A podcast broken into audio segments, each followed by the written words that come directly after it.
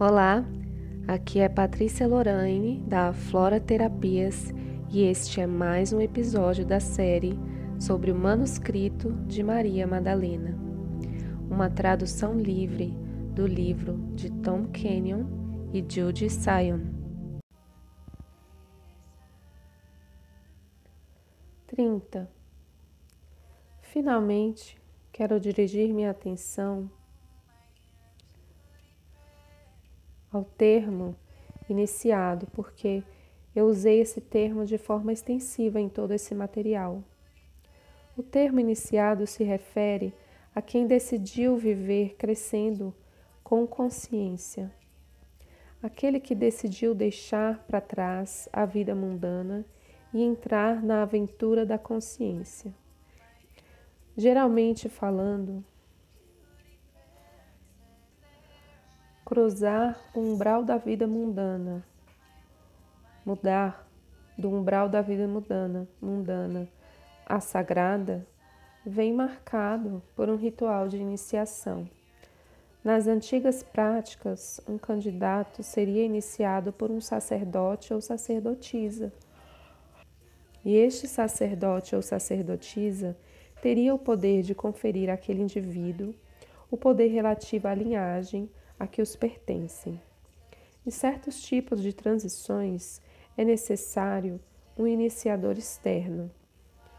Mas, para as fases iniciais, é possível para uma pessoa iniciar a si mesma, porque a verdadeira essência da iniciação significa marcar um umbral, o cruzamento, a passagem da vida mundana até a vida sagrada. Para aqueles que se sentem chamados a praticar as alquimias de Horus e quem deseja marcar um compromisso a seguir a vida sagrada, ofereço esse ritual simples.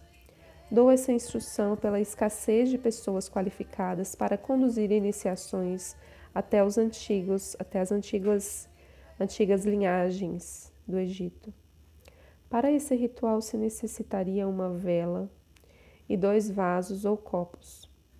Um copo se enche com água e o outro está vazio. Se desejas, poderás acrescentar flores e incenso, fazendo o ritual esteticamente prazeroso, como desejas. Mas fundamentalmente, a autoiniciação é um ato de intenção e de vontade espiritual e pessoal. O ritual é simplesmente o reflexo externo de algo que está acontecendo profundamente dentro de si mesmo. E, de alguma forma, essa escolha interna pode ser feita sem a necessidade de um ritual externo. Absolutamente, porque o ritual sem vontade interna não tem nenhum valor. Para este ritual, deves acender a vela e dizer estas palavras: Espírito de toda a vida, que aqui me testemunha, pelo bem da minha elevação e da elevação de toda a vida, me esforçarei em ser inofensivo para mim mesmo e para os demais. Então, mantendo o vaso ou recipiente de água na mão direita, encherás com água o recipiente ou o vaso da mão esquerda. E mediante essas palavras, selarias esta ação.